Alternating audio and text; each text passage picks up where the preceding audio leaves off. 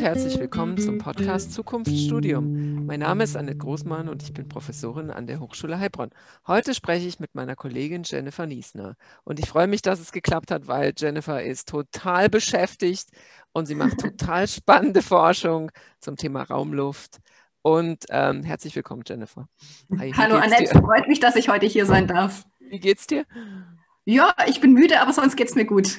Okay. Ähm, also du hast ein Forschungsprojekt gemacht und ähm, also eins deiner vielen Forschungsprojekte beschäftigt sich mit Raumluft. Und Raumluft ist natürlich ein super wichtiges Thema dieser Tage. Erzähl vom Projekt. Was untersucht ihr da?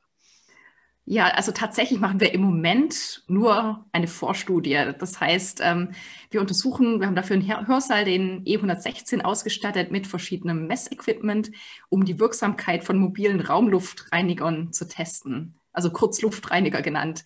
Und wir untersuchen dort, wo man diese Raumluftreiniger am besten positionieren muss, damit sie am wirksamsten sind wir wollen untersuchen, wie wirksam sie wirklich sind in Abhängigkeit eben der räumlichen Gegebenheiten. Da stehen ja irgendwelche Möbel drin und so weiter. In Abhängigkeit davon, wie viele Personen und an welchen Stellen die sitzen. Wir wollen untersuchen, wie die Wirksamkeit auch abhängt von den klimatischen Bedingungen. Da ja, also Temperatur, relative Feuchte in diesem Hörsaal. Und ähm, man hört ja auch immer wieder, dass CO2 ein ganz guter Indikator sein könnte für eine Aerosolkonzentration. Wir messen auch CO2 und wir wollen dann eben schauen, wie gut korrelieren da Aerosol- und CO2-Konzentrationen.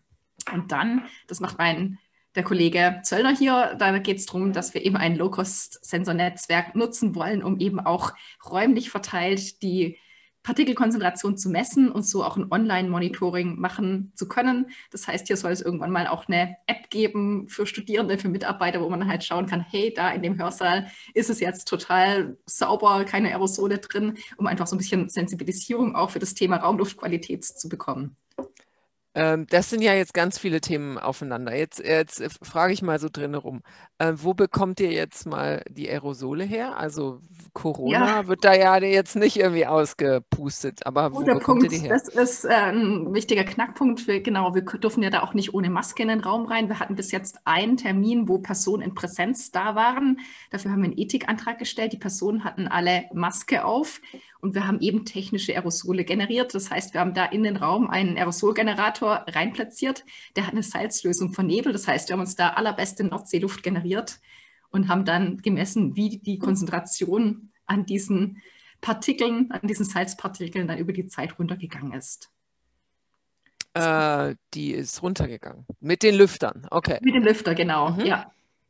Ähm, gibt es auch eine Studie, die jetzt erstmal ohne Lüfter guckt? Also wäre das jetzt eine Variante, dass man guckt, wie wäre es ohne Lüfter und vergleicht das mit oder was guckt ihr da? Genau, genau. Das ist, kann man vergleichen und auch die Wirksamkeit von Lüften gegenüber den Raumluftfiltern. Auch das ist Teil der Studie. Spannendes Thema. Wie ist es denn mit dem Lüften? Weißt du schon was, was aus der Fachperspektive ist Lüften jetzt wirklich gut? Ja, also tatsächlich kann man sagen, und diese ersten Vorversuche haben es auch gezeigt, dass man mit Lüften die Partikelkonzentration wahnsinnig schnell runterbekommt, besonders dann, wenn es halt draußen kalt ist und drinnen warm. Also die, der Luftaustausch hängt davon ab, wie groß die Temperaturdifferenz ist, aber natürlich auch, wie groß die Fensterflächen sind. Also wenn man jetzt hier in den A-Bau guckt, wo ich im Moment sitze, in den Hörsälen, da lassen sich nur kleine Teile der Fenster öffnen. Da geht mhm. es eben nicht so schnell, als wenn man mehr Fensterfläche zur Verfügung hat. Lüften ist aber halt nicht nachhaltig sozusagen. Das heißt, die Partikelkonzentration geht schnell runter, aber dann geht sie halt auch wieder hoch. Und mit dem Raumluftreiniger kann sie dann halt auch nachhaltig unten gehalten werden. Also ein normaler Hörsaal, wo jetzt, sagen wir mal, 50 Leute reinpassen. Ähm, wie im Winter, es ist gut geheizt, wie oft müsste ich jetzt lüften? Wie lange circa? Kann man das so sagen oder ist das zu einfach gefragt? Es gibt pauschale Vorgaben, wann man da gelüftet werden muss. Hier UBA, die machen Vorgaben eben für Schulen. Aber rein physikalisch, technisch wird es eben davon abhängen, wie viele Personen sind in dem Raum, was ist die Außentemperatur, was ist die Fensterfläche, was ist das Raumvolumen. Da gibt es Tabellenwerke dafür, so richtig klassisch wie früher, wo man nachgucken kann, ähm, was unter den gegebenen Umständen die richtige Lüftungsstrategie ist. Also ich selbst bin ja auch ähm, Mitglied im Expertenrat Aerosole der Landesregierung. Und da haben wir erst letzte Woche die Stellungnahme veröffentlicht, wo wir unter anderem eben auch genau Bezug nehmen auf solche Lüftungsstrategien und Lüftungsintervalle in Abhängigkeit von den Gegebenheiten vorschlagen. Das können wir gerne unter dem Podcast verlinken, oder?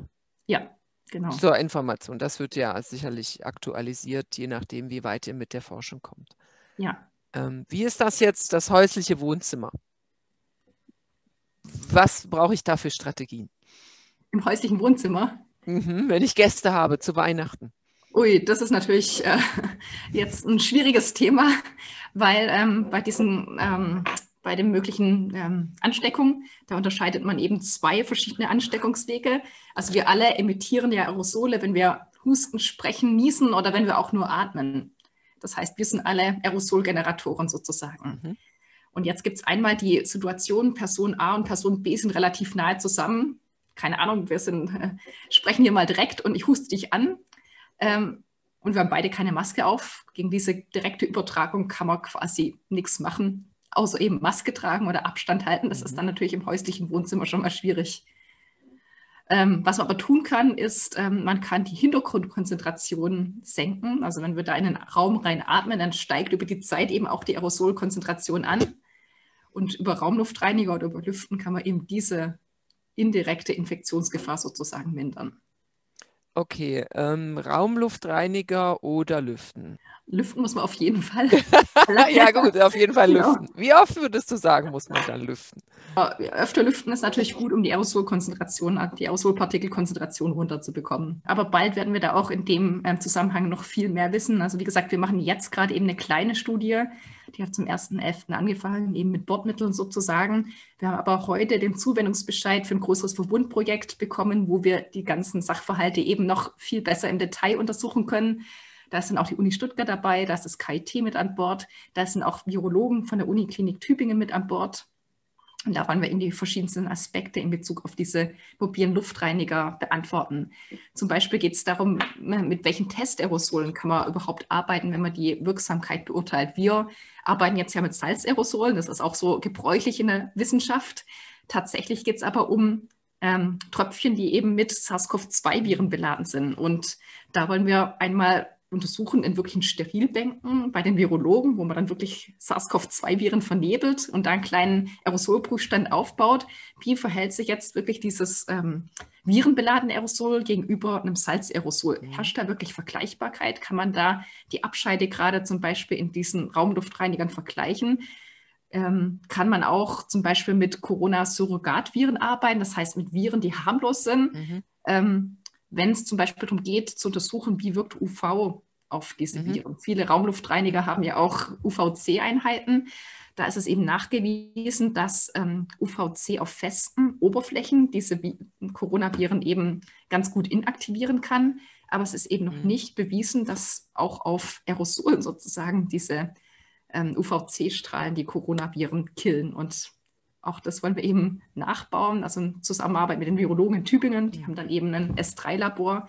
Ähm, da wollen wir diese Nachweise erbringen, dass bzw. ob UVC auch auf diese Coronaviren wirkt, beziehungsweise ob man dann harmloseres, harmloseres Ersatzvirus sozusagen nehmen kann.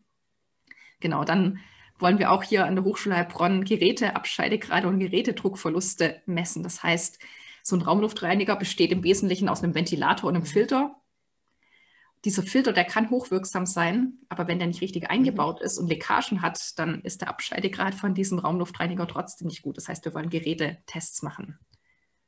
Weil viele Aspekte, die noch un ungeklärt sind und alles muss ganz besonders schnell geklärt werden. Okay. Ja. Genau, also diese jetzige Studie, über die wir eigentlich sprechen wollen, ist eine Vorstudie. Was habt ihr da jetzt eigentlich schon rausgefunden? Ja, tatsächlich, wie gesagt, es läuft jetzt gerade mal seit einem Monat sozusagen. Wir haben noch nicht so viel rausgefunden, aber so ein paar ähm, interessante Ergebnisse vielleicht. Ähm, was ich vorhin gesagt habe, dass Lüften eben die Aerosolkonzentration wahnsinnig schnell senkt. Das kann man auf jeden Fall sagen. Ähm, was auch ganz interessant ist, wenn ich den Raumluftreiniger betrieben habe, der kriegt die Partikelkonzentration auf ein sehr, sehr niedriges Niveau und dann lüfte, dann steigt erstmal wieder die Partikelkonzentration an, interessanterweise weil über die Fenster Feinstaub von draußen reinkommt. Das heißt, im Raum ist es dann erstmal sauberer als draußen. Ähm, was haben wir noch gesehen? Wir haben gesehen, dass Raumluftreiniger mit einem anständigen Durchsatz, also so einer fünffachen Luftwechselrate. Das heißt, das Raumluftvolumen wird fünfmal pro Stunde sozusagen ausgetauscht. Ähm, die Aerosolkonzentration schnell und dauerhaft eben auf ein niedriges Niveau runterbekommen kann. Das haben auch, wurde auch an anderer Stelle schon gezeigt. Und ähm, der Vergleich mit diesem Low-Cost-Sensornetzwerk, also vom Kollegen Zöllner, hat gezeigt, dass diese Low-Cost-Sensoren eben auch ganz ordentliche Ergebnisse arbeiten und dass man da auch räumlich dann ähm, sehr ähm, detailliert sozusagen auch die Aerosolkonzentration aufnehmen kann, um zu bestimmen sozusagen, ob tatsächlich die ganze Raumluft gereinigt wird oder ob es da irgendwelche Zonen gibt, wo sich Aerosole eben länger halten. Das heißt, wenn wir nochmal auf die App von vorhin zurückkommen, könnte jetzt jeder Studie an seinem Arbeitsplatz, an seinem Platz eine App laufen lassen, die sagt, Achtung, ähm, Aerosolkonzentration ist okay. Also so ähm, perspektivisch sozusagen. Perspektivisch, ne, wenn es dann fertig ist. Was bedeuten diese Ergebnisse, die ihr da jetzt habt, diese Zwischenergebnisse für Schulen oder Hochschulen? Gut, also wie gesagt, da müssen wir auf jeden Fall noch ähm, sehr viel detailliertere Untersuchungen machen. Ähm, aber was, wir, was wir auf jeden Fall basierend auf unseren und auch basierend auf den auf Untersuchungen von anderen Institutionen sagen kann, ist, dass eben gute Raumluftreiniger, bei denen man darauf achtet, dass sie einen wirksamen Filter haben. Das heißt, wenn der H13, H14 Qualität zum Beispiel hat und diese Raumluftreiniger im Verhältnis zu dem Raumvolumen einen ausreichenden Volumenstrom reinigt, dass der auf jeden Fall eine sinnvolle Maßnahme, ein sinnvoller Baustein sein kann, ähm, in einem Baukasten sozusagen zur, ähm, zum Schutz vor Covid-19. Es kann nicht der einzige Baustein sein, denn lüften muss man nach wie vor, um die CO2-Konzentration runterzubekommen. Die direkte Infektion, das heißt, was wir vorhin gesagt haben, ich huste dich an, mhm. kann der Raumluftreiniger auch nicht beseitigen. Ähm, von daher ist es eben, wie gesagt, ein wichtiger Baustein. Das Problem ist halt ähm, in der praktischen Umsetzung momentan noch, dass es eben keine Normen gibt für diese Raumluftreiniger, mhm. Sodass sich ähm, auch Entscheidungsträger momentan so ein bisschen schwer tun, die ähm, diese Raumluftreiniger auch zu empfehlen, weil man halt die schlechten Geräte von den guten. Geräten nicht so sauber auseinanderhalten kann. Ihr seid ja jetzt nicht Stiftung Warentest und testet jetzt verschiedene Raumlüfter, oder? Macht ihr das? Ganz genau, ja. Nee. Genau. Das heißt, ob und was das bedeutet, ist dann eben eine politische Entscheidung. Mhm. Okay, aber ähm, testet ihr verschiedene Raumluftreiniger oder ähm, kann man das so nicht sagen? Also am Ende muss ja irgendwie kommen, also was kommt am Ende raus? Der und der Raumluftreiniger ist geeignet oder so muss ich es machen? Ähm, tatsächlich kommt bei unserer Vorstudie jetzt erstmal raus, ich muss dieses und jenes beachten in Bezug auf den Aufstellort des Raumluftreiniger, ähm, vielleicht in Abhängigkeit von irgendwelchen Umgebungsbedingungen. Oder ich muss dies und jenes in Bezug auf den Volumenstrom beachten unter diesen und jenen Be Gegebenheiten. Das heißt, es soll kein Produktvergleich sein sozusagen, sondern eher so generelle Empfehlungen bezüglich Aufstellort und Betriebsweise. Das heißt, Volumenstrom von diesen Raumluftreinigern. Ja gut, dann kann ich ja irgendwo anders hingehen und mir äh, ein Ergebnis holen zur Qualität von einem Raumluftreiniger, wenn ich weiß, wenn ich von euch jetzt weiß, wo ich den hinstellen muss. Ich brauche ja beides. Ja, genau. Es ist ja nicht egal, wo ich den hinstelle. Ja, genau. Wir planen auch Strömungssimulationen, CFD-Simulationen, wo man dann eben auch noch andere Szenarien abbilden kann. Wenn man so ein CFD-Modell hat, dann kann man natürlich das, was man gemessen hat, noch auf ganz andere Situationen übertragen. Situationen, die man noch nicht gemessen hat. Das heißt auch räumliche Gegebenheiten, die man noch nicht gemessen hat oder eben auch andere Temperaturen, andere relative Luftfeuchten, ähm, um da einfach auch ein viel breiteres Spektrum abdecken zu können und eben auch die Übertragbarkeit auf andere Räume mhm. zu gewährleisten. Jetzt für unsere Zuhörer und Zuhörerinnen CFD, was ist das? CFD heißt nicht Colorful Fluid Dynamics, sondern Computational Fluid Dynamics, das heißt eben Strömungssimulation am Rechner. Okay, die hat ja dann was mit dem Raum zu tun. Die hat was mit dem Raum zu tun. Da, da bewegt sich was, da strömt die Luft in den Raum und das sind kleine Aerosolpartikel in diese Raumluft. Und man simuliert sozusagen, wohin diese bewegt werden, ob die sich irgendwo absetzen, ob die in Schwebe bleiben oder ob die dann im Raumluftfilter sozusagen abgereinigt werden. Hättest du gedacht, vor einem Jahr, dass dieses Thema, deine Forschung plötzlich so total abgeht, dass sich plötzlich alle dafür interessieren, was du machst, dass du ganz verrückte Forschungsprojekte rechts und links machst, dass dein Tag wahrscheinlich mehr als 24 Stunden hat. Ich finde das immer ganz faszinierend. Hättest du das gedacht? Also vielleicht hast du das gedacht, aber. Ganz sicher absolut nicht. Also bis jetzt bei jedem genehmigten Forschungsprojekt gab es auch eine kleine Pressemitteilung oder was auch immer. Ähm, bis jetzt hat sich kein Mensch für Aerosole interessiert. Wurde niemals abgedruckt, nicht meine Heilbronner Stimme. Und jetzt ähm, hat sich die Welt gewandelt. Ich bin immer noch jeden Tag dabei, sozusagen, das, was an Neuem dazukommt, versuchen nachzuvollziehen und zu verstehen. Aber es ist schon tatsächlich, wie du sagst, eben eine sehr verrückte Zeit, wo auf einmal ein Thema, was davor nicht im Fokus war, dann ganz zentral wichtig ist. Die Zeit der Aerosole. Jennifer, wie war eigentlich dein Weg? Gute Frage. Ähm, gut, ich habe selber Umweltschutztechnik an der Uni Stuttgart studiert und noch einen internationalen Studiengang Water Resources Engineering and Management. Ähm, habe mich halt früh schon auf Strömungsmechanik, Strömungssimulation spezialisiert und fand es so spannend, dass ich dann auch für die Diplomarbeit damals noch in Masterarbeit nach Paris gegangen bin ähm, und dort auch zu einem Strömungsthema, Strömung in porösen Strukturen, äh, meine Abschlussarbeit gemacht habe. Habe dann gemerkt, dass die Forschung total spannend ist, dass mir Spaß macht, halt neue Dinge rauszufinden. Bin dann an die Stutt Uni Stuttgart ähm, zurückgegangen, um dort zu promovieren, war teilweise auch in Bergen in Norwegen. Ähm, auch da ging es um die ja, sehr grundlagenorientierte Forschung zu dem, was eben in solchen ja, Materialien mit Hohlräumen drin passiert, die durchströmt sind, wie es jetzt eben die Filtermaterialien von Raumluftreinigern oder auch von Corona-Schutzmasken sind. Ähm, genau, daran anschließend ähm, bin ich in die Niederlande gegangen, nach Utrecht ähm, für einen Postdoc.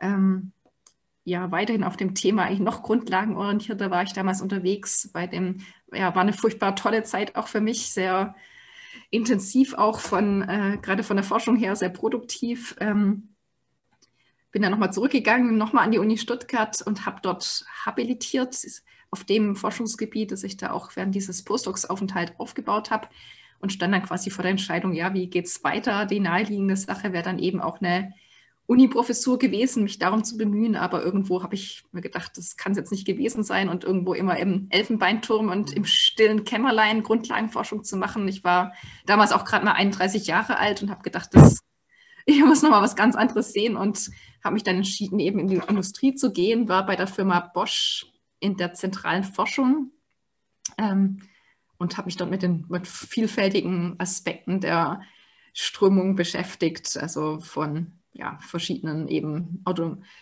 typischen Komponenten, die man sich bei dem Automobilzulieferer so vorstellt, Ventile, Pumpen, Injektore bis hin zu ganz anderen Anwendungen, ja, aus, aus ganz anderen Haushaltsbereichen oder aus Haushaltsbereichen beispielsweise. Ähm, genau, aber dort habe ich dann auch relativ bald wieder gemerkt, dass die Industrie nicht meine Heimat ist. Ich habe die jungen Leute, die Studenten vermisst, auch wenn es bei Bosch natürlich auch junge Leute gab und habe halt die freie Forschung vermisst, ohne, wo, ich, wo man einfach das machen kann, was einen wirklich interessiert, ohne so sehr von ähm, Wirtschaftlichkeitsaspekten jetzt getrieben zu sein. Und da habe ich mich gefreut, dass eben dann 2014 oder Ende 2013 da so eine tolle Professur hier an der Hochschule Heilbronn ausgeschrieben war und habe dann eben zum ähm, Wintersemester 2014, 15, das heißt vor gut sechs Jahren hier den Ruf an die Hochschule Heilbronn bekommen ähm, und habe dort gestartet im Studiengang Verfahrens- und Umwelttechnik. Bin jetzt vor kurzem aber in die Fakultät T1 gewechselt zu den Maschinenbauern, was einfach verschiedene ähm, Gründe hat. Genau, und jetzt seit dem Sommersemester 2020 ähm, bin ich Forschungsprofessorin für Flugmechanik und habe dadurch eben auch die Freiräume hier, mich verstärkt eben den Forschungsthemen zu widmen, die jetzt hier gerade auch anstehen. Aber du, man kann dich trotzdem in der Vorlesung erleben. Welche Vorlesung gibst du? Wo sieht man dich live oder online? Je nachdem, also es ist ja auch li ja. live. Ja, online, genau, online. Also das ist auf jeden Fall die Strömungslehre, die gebe ich auch für die VUler und Maschinenbauer zusammen. Dem, die im dritten Semester stattfindet, dann bin ich zu finden in der Computational Fluid Dynamics, haben wir gar vorhin gehört, dass das die Strömungssimulation ist gerade dieses Semester im Master Verfahrenstechnik, wobei auch da Maschinenbauer drin sind, auch das ist eine gemischte Veranstaltung. Ähm, ja, das war es dann in diesem Semester auch schon. Aber du kannst ja sicherlich, und das ist ja immer das Schöne, ähm, aus der Forschung berichten Und das ja. ist ja das, was die angewandten Hochschulen ausmachen. Genau, gerade sind wir in der Strömungslehre auch beim Thema Strömung in porösen Medien. Da kam natürlich auch das Thema Schutzmasken und so weiter auf. Und da kann man ganz schön Link zu dem zu Teilen ziehen, die man ständig im Gesicht hat und kann erklären, dass es da eben irgendwas gibt wie einen Druckverlust, der sich dadurch ähm, niederschlägt, dass man spürt, dass man natürlich einen zusätzlichen Atemwiderstand hat, wenn man so ein Ding da vor dem Gesicht hat. Da kann man viele Dinge besser als sonst dran visualisieren, wo es nur irgendwelche verborgenen porösen Strukturen gibt. Mm, noch ein paar Tipps für unsere Zuhörer und Zuhörerinnen zum Thema Mundschutz, Atemschutzmasken. Ja, äh, Wenn wir gerade die Expertin da haben, nicht wahr? Also du hast ja da auch ein Forschungsprojekt. Genau, dort wollen wir ähm, verbesserte Schutzmasken entwickeln, ähm, die eben einen geringeren Druckverlust haben, das heißt einen geringeren Strömungswiderstand haben als die bisherigen Masken, ähm, sodass dann insbesondere eben auch Risikopatienten, die momentan eben nicht in der Lage sind, zusätzlich zu ihren normalen Atemschwierigkeiten nochmal eine Reduktion sozusagen vom Atemwiderstand zu bekommen, ähm, ja, sodass auch die die Möglichkeit haben, sich zu schützen dass sie besonders gefährdet sind und mhm. eben Masken haben, wo dieser Druckverlust, dieser Atemwiderstand einfach geringer ist. Da sind wir dran. Ansonsten Tipps, da würde ich mich eben an die Stellungnahme von dem Expertenkreis Aerosole nochmal dran anhängen. Ähm, da empfehlen wir eben das Tragen von möglichst wirksamen Masken. Also Alltagsmasken sind ja schon mal ein Start, aber falls möglich eben doch noch eine wirksamere Qualität. Ähm, mit besserem Abscheidegrad zu nutzen, OP-Masten im ersten Schritt oder sogar FFP2, KN95, N95-Masken und die Masken eben auch richtig zu tragen, weil die Leckage am Gesicht außen ähm, teilweise dann eben doch signifikant aus. Das heißt, wirksame Masken richtig tragen wäre die Empfehlung. Also das heißt, aus deiner Sicht als Wissenschaftlerin mit ganz viel Forschungsbackground sagst du genau das. Die richtige Maske, qualitativ hochwertig, anständig tragen. Ja, genau. Schützt. Ja. Und es gibt sie, die Aerosole, ja. du jetzt weißt sie nach. Die sind ja, da. wir zählen sie einzeln. Mit Aerosolspektrometern, da ist wirklich eine Einzelpartikelzählung drin. Jedes einzelne kommt keins, kommt keins an uns vorbei. Wahnsinn. Alles klar, Jennifer. Noch irgendwelche Tipps, wenn du, wenn du jetzt jungen Menschen raten möchtest, irgendwas zu studieren, was würdest du raten? Grundsätzliche Tipps von dir, weil du viel erlebt hast und ähm, tolle Erfahrungen gemacht hast und tolle Forschungsprojekte. Was würdest du sagen? Also generell würde ich den mhm. Leuten auf jeden Fall empfehlen, zu studieren, was ihre eigene Neigung nahe liegt. Ähm, ich freue mich persönlich auf jeden Fall immer, wenn die Neigung irgendwie technisch ist, also wenn sie da technisches Interesse haben, ein technisches Fach zu studieren. Das eröffnet ihnen auf jeden Fall auch viele Möglichkeiten. Ähm, ja, ähm, generell denke ich, dass ja, ich selber empfehle natürlich die Studiengänge, in denen ich tätig bin. Das heißt, ich finde auch die Verfahrens- und Umwelttechnik ganz toll, wo das Thema Nachhaltigkeit eben verankert ist. Da bekommt man mit, dass das eben auch einfach ein super wichtiges Thema ist. Ähm, Im Zuge, also Klimadebatte bekommt man ja gerade mit oder eben auch die ganze Energieeffizienz in irgendwelchen verfahrenstechnischen Anlagen. Aber auch ähm, der Maschinenbau ist ähm, super wichtig. Ich kann natürlich jedes einzelne, jede einzelne Maschine angucken und auch schauen, wie ich die energieeffizient hinbekomme, sodass die, ähm, dass ich da eben einen Benefit auch im Sinne der Nachhaltigkeit bekomme. Ähm, ja, also ich denke naheliegend, dass ich die Studiengänge, mit denen ich zu tun habe, ähm, besonders empfehle, dass die mir besonders am Herzen liegen. Und natürlich ist die Strömungsmechanik das Tollste von der Welt. Das heißt, wenn Sie da landen, dann haben Sie auf jeden Fall alles richtig gemacht. Super. Wir verlinken alle diese Studiengänge und deine Tipps unten im Podcast. Jennifer, ich danke dir total für deine Zeit. Du bist schwer beschäftigt. Ich danke dir, dass es geklappt hat. Ja, danke, ähm, dass du mich eingeladen hast. Wir haben ja schon gerne gehabt, aber jetzt haben wir es mal hingekriegt. Wir machen einen zweiten Teil, wenn ihr irgendwas rausfindet. Sag mir Bescheid, ich bin da. Ähm, ich hoffe, wir konnten helfen. Ich hoffe, wir konnten ein bisschen weiter informieren zum Thema Raumluft, Aerosole. Und ähm, das war's von meiner Seite, Jennifer. Von meiner Seite auch. Alles klar. Herzlichen Dank in die Runde. Ja. Tschüss. Tschüss.